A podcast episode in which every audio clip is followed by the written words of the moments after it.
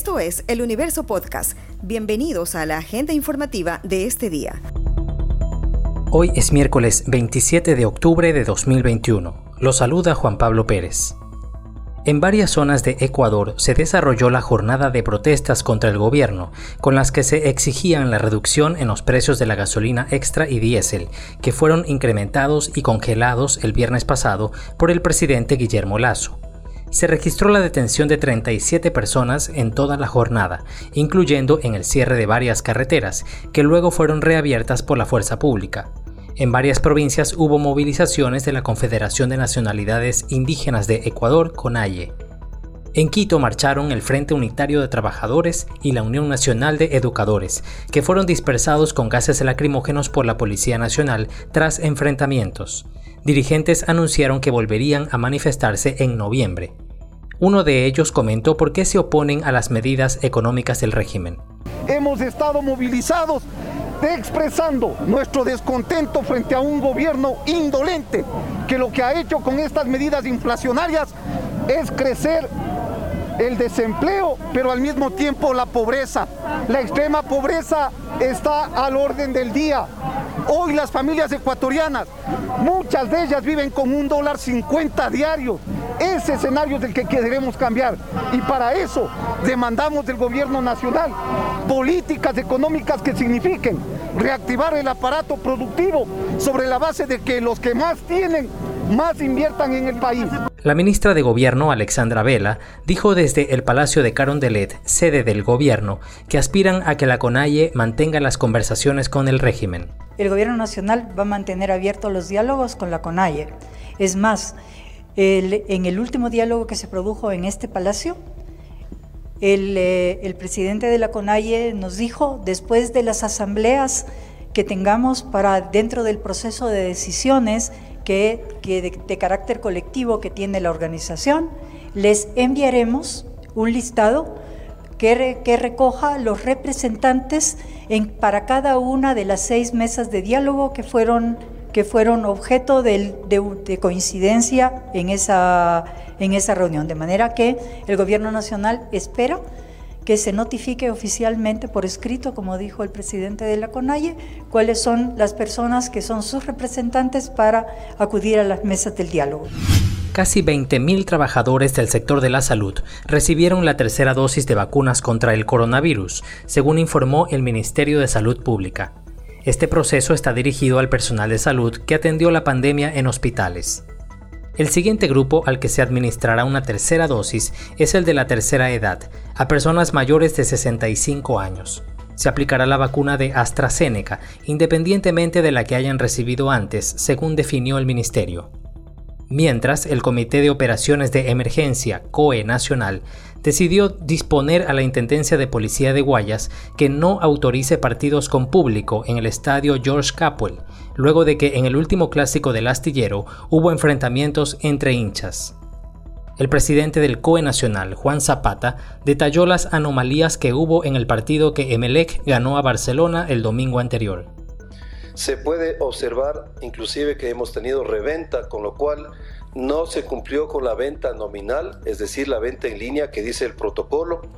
En el control aleatorio hecho por autoridades de salud se puede detectar un certificado de vacunación falso y tres de suplantación de identidad, porque claro, no existió la venta nominal.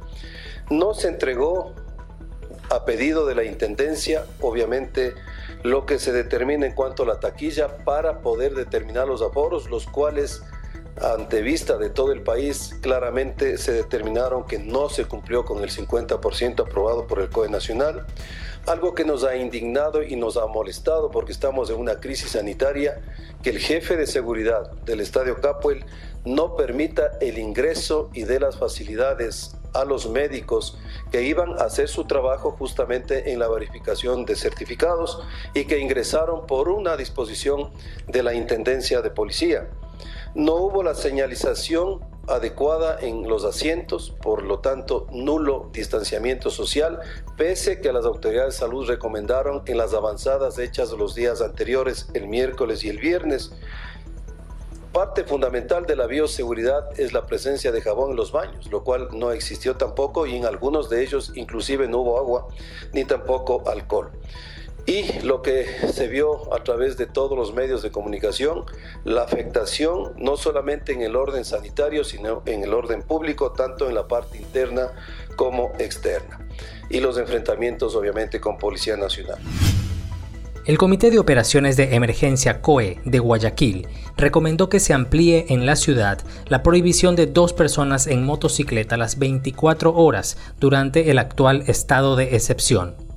El jefe de operaciones de la Agencia de Tránsito y Movilidad, ATM, Luis Lalama, señaló que se debe esperar la aprobación para reformar la actual ordenanza. En Guayaquil está vigente la prohibición de dos ciudadanos en moto de 7 de la noche a 6 de la mañana. La gobernación de Guayas recomendó para Guayaquil la prohibición de dos personas en moto las 24 horas, pero la alcaldesa Cintia Viteri respondió que mientras no se dispongan los policías y militares necesarios para operativos, no se daría paso a esta disposición. Matemáticamente, Barcelona ya no es uno de los principales candidatos para ganar la segunda fase de la Liga Pro. Por eso, ahora su objetivo es quedarse con uno de los cuatro cupos para la Copa Libertadores del próximo año.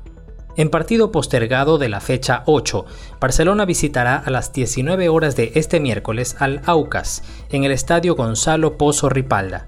El club canario es tercero en la tabla acumulada de posiciones, seguido por Universidad Católica, Liga de Quito y 9 de octubre.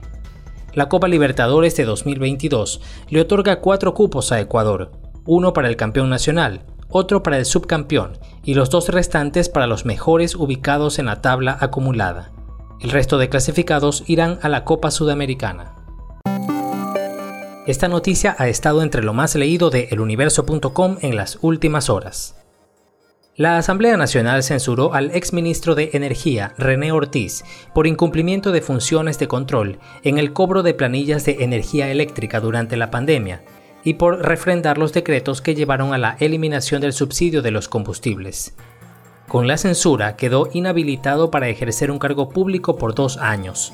El exfuncionario dijo que la emisión de los decretos sobre la fijación de nuevos precios de los combustibles es potestad del presidente de la República y no de un ministro. Respecto al cobro de planillas de energía eléctrica con valores estimados durante la pandemia, Ortiz manifestó que se tomaron los correctivos y que no hay usuarios perjudicados, que se aplicaron sanciones aunque fueron luego de las denuncias. Esto fue lo más destacado de la jornada. Hasta la próxima.